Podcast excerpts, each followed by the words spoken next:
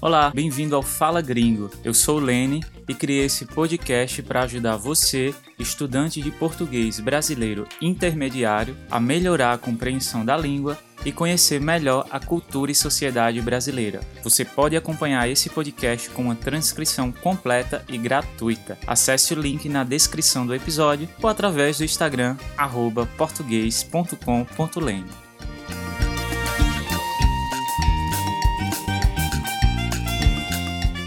Fala gringo, fala gringa, tudo bem com vocês? Eu começo o podcast de hoje pedindo desculpas pela ausência, né? Faz mais de um mês que eu não aparecia por aqui. Se você me acompanha pelo Instagram, ficou sabendo que o motivo desse sumiço, quer dizer, dessa ausência, é que eu estava de férias. Eu estava me mudando de São Paulo, do sul do Brasil, e aproveitei para conhecer a Argentina, já que estava ali pertinho. Então foi isso. Passei um mês na Argentina. Visitei muitos museus em Buenos Aires, inclusive o Malba, onde vi pela primeira vez uma obra da Frida Kahlo, que eu adoro. Desci para curtir um pouco de natureza na Patagônia. Também conhecemos as bodegas de vinho em Mendonça e o ecoturismo maravilhoso dos arredores de Córdoba. Enfim, Aproveitamos muito, eu e a minha namorada, mas ainda ficamos com aquela sensação de que há muito para conhecer. Então, aos amigos argentinos que escutam o Fala Gringo, espero visitá-los em breve novamente. E hoje a gente vai falar de cinema brasileiro. Aproveitando que agora eu voltei a morar na região nordeste do Brasil, eu pensei que seria uma boa ideia mesclar, quer dizer, misturar esses dois assuntos e falar da cena de cinema independente do Nordeste. Então, se você é um amante da sétima arte, mais especialmente do cinema independente, o que chamamos de filme B, a gente vai descobrir muita coisa legal juntos hoje. Vamos embora?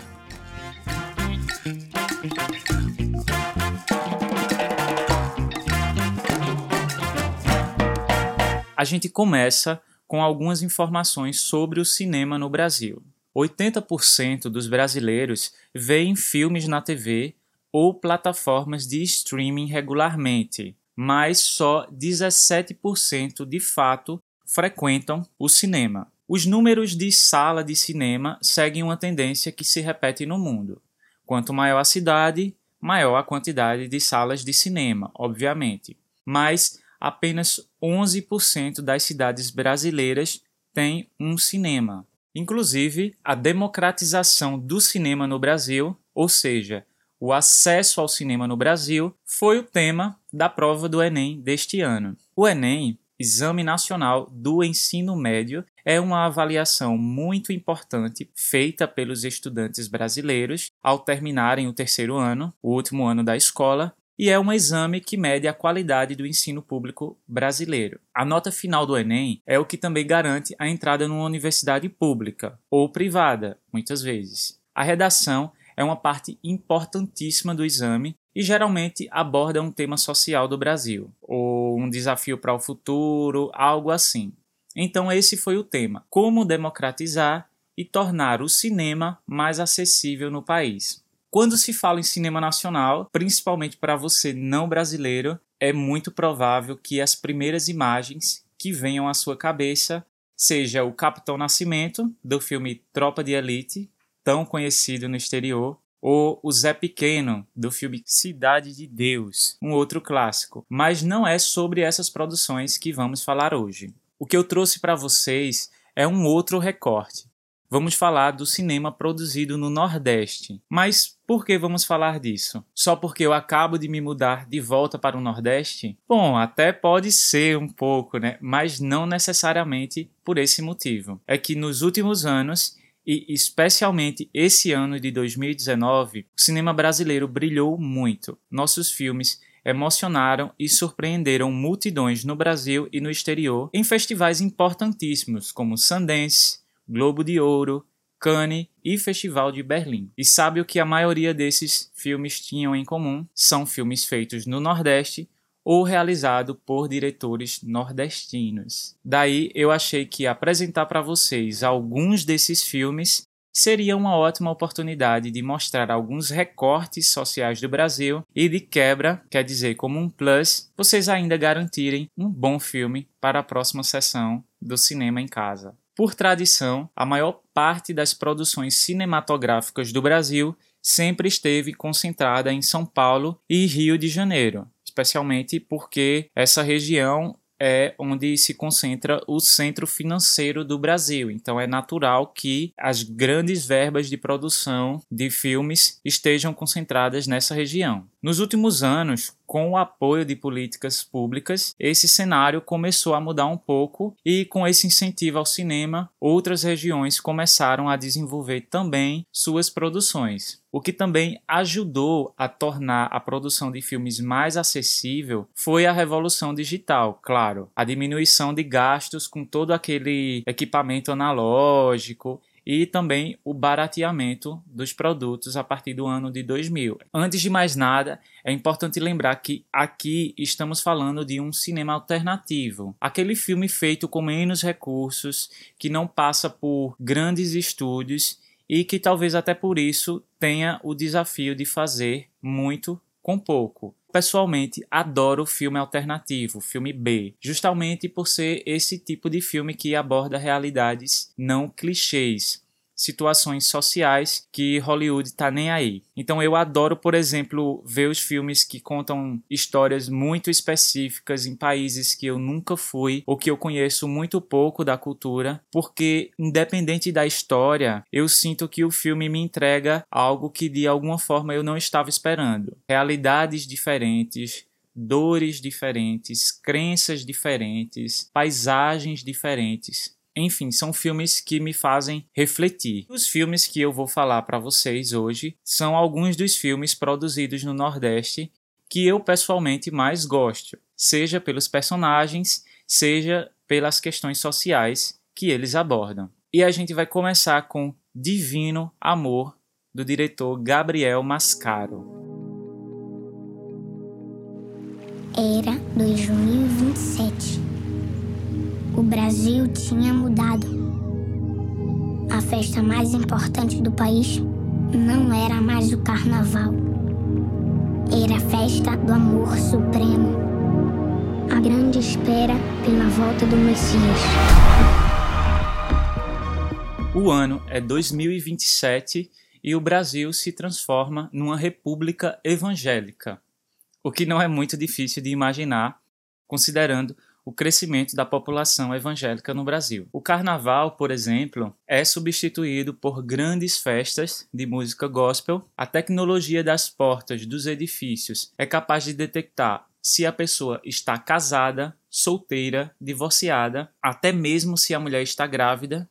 E se os cidadãos não têm tempo de ir à igreja, é só passar num drive-thru e receber uma bênção do pastor. Nesse cenário, conhecemos a Joana, que é uma escrivã de cartório que trabalha no setor de divórcios. Importante essa informação. Cartório no Brasil é como uma subdivisão de uma prefeitura onde se emitem documentos relacionados a nascimento, casamento, óbito, compra e venda de bens de alto valor, enfim, é o símbolo da burocracia no Brasil. O problema é que, para Joana, que trabalha no setor de divórcios, o divórcio não é a melhor opção. Não é assim que Deus quer, ela pensa. Então, ela usa o seu poder dentro dessa instituição, o cartório, para levar os clientes a participarem de uma terapia religiosa de reconciliação, ou seja, de união de casais. Tudo em nome de um projeto maior o projeto da manutenção da família, do amor de Deus e da fidelidade. Todo casamento se desgasta. Eu e meu marido, a gente passou por tantos momentos difíceis, sabe? A gente conseguiu se superar também. Eu acho que vocês podem. E se você precisar de ajuda, eu tô aqui. Eu vi esse filme na metade do ano, quando eu estava de férias aqui no Recife, e eu gostei muito dessa visão que o diretor trouxe da sociedade brasileira majoritariamente evangélica. Apesar de ser um retrato exagerado, é uma coisa que tem sido muito notada no Brasil. Por exemplo, o slogan de campanha do presidente Jair Bolsonaro foi: Brasil acima de tudo, Deus acima de todos. É um lema historicamente fascista, mas é um lema que agrada especialmente os religiosos desavisados, ou não. Com esse apelo ao conservadorismo e aos valores cristãos, o presidente conseguiu conquistar o apoio de religiosos, a ponto de circularem fotos em que integrantes das igrejas aparecem fazendo sinal de arma com a mão dentro da igreja, em simbologia a uma das principais bandeiras da campanha presidencial do Bolsonaro, que foi a liberação do porte de armas. Outro tema abordado pelo filme é justamente o fato de Joana usar o seu poder no Estado para atuar de acordo com as suas ideologias religiosas. Hoje, a bancada evangélica do governo brasileiro conta com 91 parlamentares, ou seja, 91 pessoas que esqueceram que o país é laico e, ao invés da Constituição, se baseiam na Bíblia ou nos interesses das suas congregações para governar. Eu queria saber o que você acha desse assunto, da influência da igreja no Estado. Que tal mandar uma mensagem para mim e compartilhar a sua opinião? Agora, imagine você morando de frente para a praia, num edifício pequeno, tranquilo, apenas quatro apartamentos, num bairro onde você viveu toda a sua vida criou seus filhos, viu o sol nascer pela janela do seu quarto tantas e tantas manhãs, enfim, o lugar onde você tem milhares de memórias afetivas. Aí de repente aparece um cara engravatado, que é como chamamos uma pessoa que se veste num traje mais sério, mais profissional, e esse cara engravatado diz que todos os seus vizinhos venderam seus apartamentos para a imobiliária em que ele trabalha e que o único apartamento que restou é o seu. Ele explica que a imobiliária tem a ideia de fazer um grande empreendimento no local, um grande edifício naquele mesmo lugar, e que para fazer isso precisa derrubar aquele prédio velho. Por isso, querem comprar o seu apartamento. E aí você vende? Esse é o dilema da Clara, personagem do filme Aquários, do diretor pernambucano Kleber Mendonça. Clara vive no Recife, a cidade em que eu estou vivendo agora, e a verdade é que ela não está nem um pouco interessada em vender o seu imóvel. Ela quer continuar levando a sua vida tranquila ali, ouvindo seus discos de vinil, tomando banho na praia, recebendo a família nas festas de fim de ano. Clara quer permanecer ali e deixar tudo do jeito que está. E por isso acaba passando por situações que escancaram, quer dizer, que tornam visíveis a força da especulação imobiliária no Brasil. Muito mais que a especulação imobiliária, o assunto que eu realmente gosto nesse filme e que também é uma coisa que reflete muito a sociedade brasileira é o conceito de velho e novo quando se refere à arquitetura. Muitas das cidades brasileiras que têm centros históricos, heranças da colonização, apresentam seus prédios e monumentos deteriorados, quer dizer, desgastados, velhos, caindo aos pedaços. É muito comum no Brasil ver cidades com centros históricos abandonados ou que deram lugar a construções mais modernas, como se de alguma forma as cidades estivessem apagando a sua história e construindo algo moderno, escrevendo algo mais moderno. Claro que o Brasil tem instituições para proteger esses edifícios. Aliás, se não tivesse, já estaria tudo no chão, tudo teria sido derrubado. Mas são muitas as cidades em que os centros históricos são tratados pelo poder público, pela prefeitura, com nenhuma importância. Não é raro a gente encontrar um centro histórico abandonado, cheio de pessoas que vivem em situação de rua, com aquela sensação de insegurança, sabe? Isso também acontece no seu país? Conta para mim. Deixe seu comentário aqui na página da transcrição ou mande uma mensagem pelo Instagram português.com.lene. Além do dilema da personagem, o filme conta com a trilha sonora espetacular caso você goste de música brasileira. Eu vou deixar o link aqui na descrição caso você queira ouvir. Outro filme do diretor Kleber Mendonça que foi muito bem aceito pela crítica é O Som ao Redor. Esse filme também se passa no Recife, no momento em que, diante de um aumento na violência, os moradores de uma rua, num bairro nobre da cidade, decidem contratar um serviço de seguranças particulares para vigiarem os arredores da rua, para garantirem a segurança do bairro. O tema da segurança foi retratado de uma forma muito real no filme, especialmente na forma como nós brasileiros lidamos com isso, com a falta de segurança. Você que ainda não veio no Brasil, eu devo te prevenir de uma coisa. Durante a sua estadia, é muito provável que alguns brasileiros estarão em total estado de alerta com relação à sua segurança. Eles vão dizer: não ande por ruas vazias, não fique distraído na rua com o celular na mão, não deixem suas coisas só, é mais seguro pegar um Uber do que ir de ônibus. Sim, algumas cidades do Brasil são realmente bem violentas. O Rio de Janeiro está aí para provar isso. Mas, de uma forma geral, eu acredito que se vive uma paranoia de insegurança muito maior do que a realidade. As pessoas fazem questão de estar fechadas em ambientes vigiados, com esse medo de estarem expostas à violência, e com isso acabam tornando as ruas cada vez mais vazias e os shoppings cada vez mais cheios. E isso em nada contribui com a sensação de segurança nas ruas, né? Nesse filme, O Som ao Redor, além desse fenômeno, que é a segurança particular nas ruas, fazendo o trabalho que o Estado deveria fazer, há muitos outros elementos que falam como nós, brasileiros, lidamos com a segurança, especialmente como a classe média lida com a segurança. Atenção aí para esse verbo, lidar, to deal with. Os elementos estão lá: as câmeras de monitoramento espalhadas em cada canto dos edifícios, o cão bravo, as portarias 24 horas, aquela sensação, mesmo no filme, de que a qualquer momento alguma coisa ruim vai acontecer. Enfim, O Som ao Redor é um filme brasileiro feito no Nordeste para ver e ouvir. Eu também recomendo muito. Quem também está dando o que falar esse ano é A Vida Invisível, do diretor cearense Karim Ainur. A Vida Invisível é o filme brasileiro indicado a concorrer o Oscar de melhor filme em língua estrangeira em 2020. O roteiro é inspirado num livro da autora pernambucana Marta Batalha e conta a história de duas irmãs no Rio de Janeiro de 1950. Eurídice tem 18 anos e Guida, sua irmã, tem 20 e as duas moram com os pais em um ambiente totalmente conservador. Cada uma tem um sonho.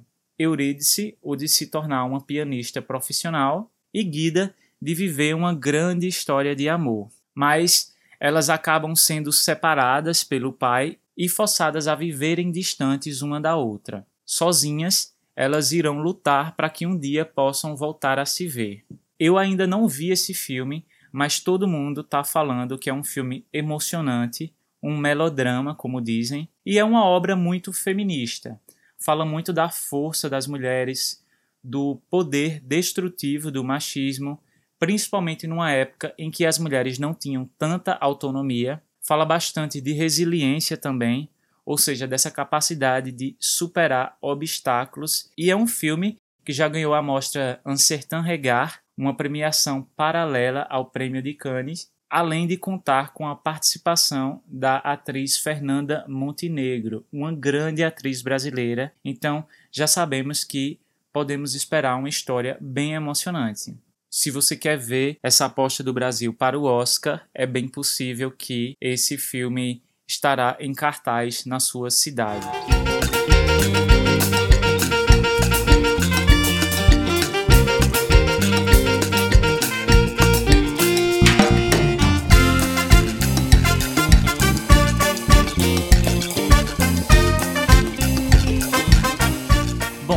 Todos os filmes que eu indiquei aqui estão disponíveis para assistir pelo YouTube, no YouTube Filmes. Então, se você tem interesse em conhecer mais sobre esse cinema alternativo brasileiro, esse cinema que está ganhando o mundo pela sua criatividade e qualidade, vale muito a pena conferir. É isso aí, gente. Chegamos ao fim do nosso episódio.